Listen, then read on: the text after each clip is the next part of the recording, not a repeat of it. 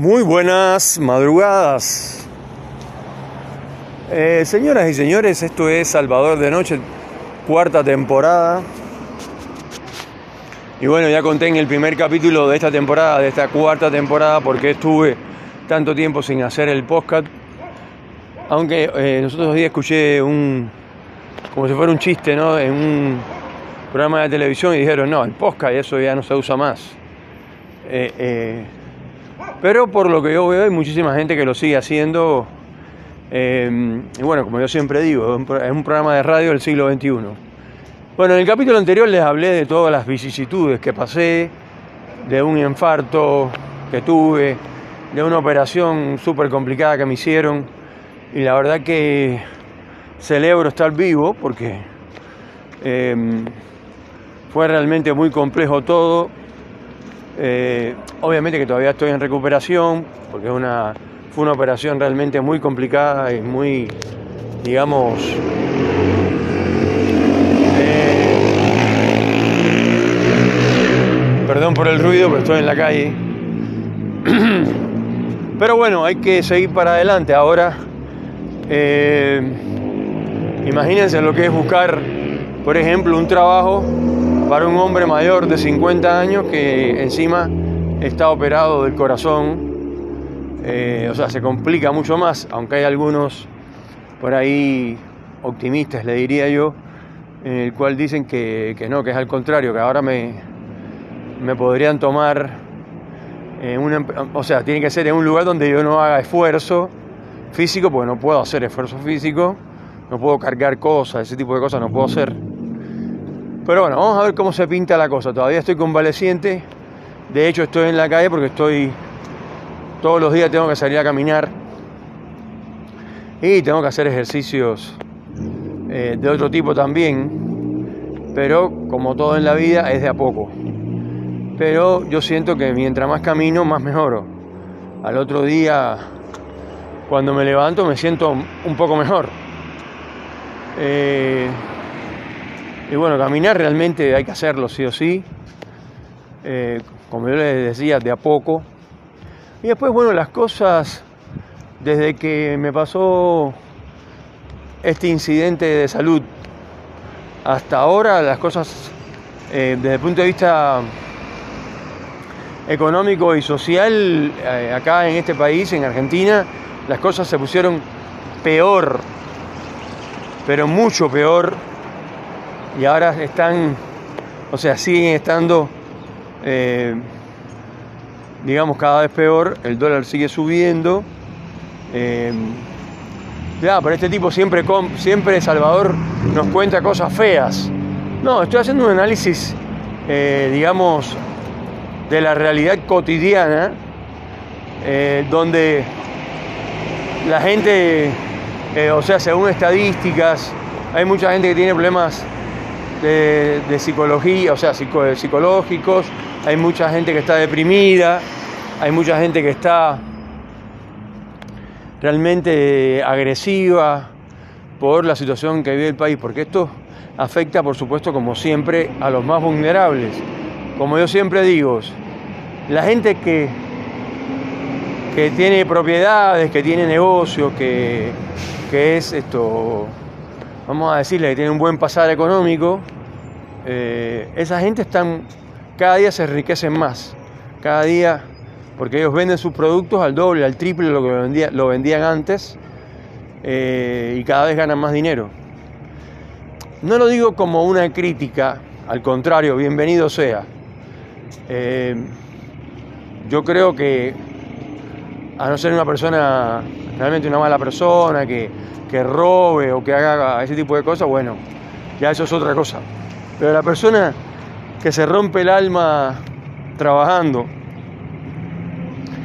para tener esto, o sea, para tener un, digamos, un dinero, yo creo que está perfecto.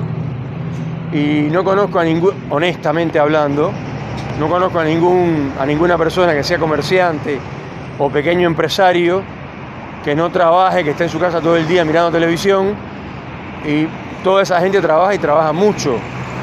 Hace negocios, invierte o sea que nada, nada viene del cielo.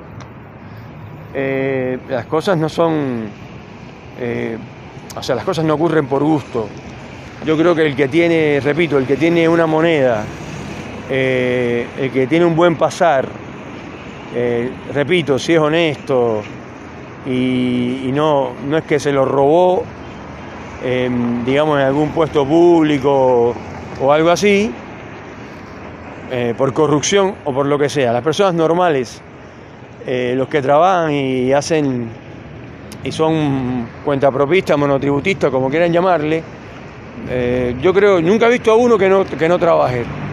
Todos los que tienen mucha plata tienen mucho, no, repito, eso no es una regla, digamos, inflexible, pero la mayor parte de la gente que tiene dinero, esto trabajan mucho para, o sea, trabajan muchísimo para tener el dinero que tienen y esa gente eh, son los que se están beneficiando con todo este problema, problema, va, con toda esta situación del dólar y de todo tipo de cosas que están ocurriendo en este país, producto de la corrupción eh, a nivel país que hay, sobre todo de los políticos, que ya sabemos que el que no corre vuela, eh, el caso es que no hay ningún político que sea pobre, o por lo menos en este país yo no lo conozco, eh, y entonces la idea, o sea, la cosa es, evidentemente, el camino a la política, el camino al ascenso,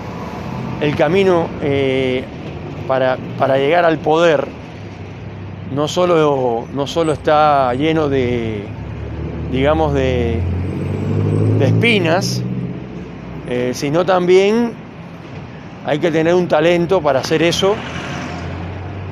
Y fíjese que ningún político, eh, aunque llegue al poder nuevo que venga de donde venga, es un hombre pobre que no tiene un mango, que es un laburante eh, con raras excepciones, ¿no? Por supuesto.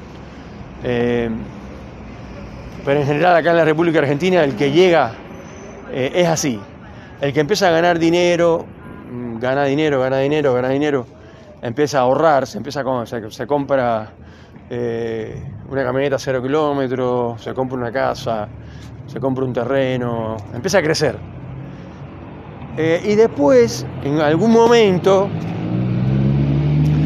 esa persona que ya tiene un estatus de vida altísimo, porque ya tiene de todo, de todo moderno, de todo nuevo, esto tiene cabañas en lugares turísticos.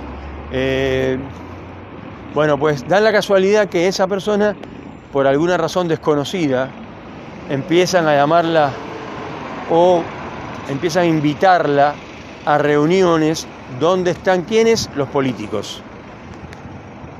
Y entonces a esa gente son los que invitan a que sean políticos, a que sean nuevos cuadros políticos. Es así, ese es el camino.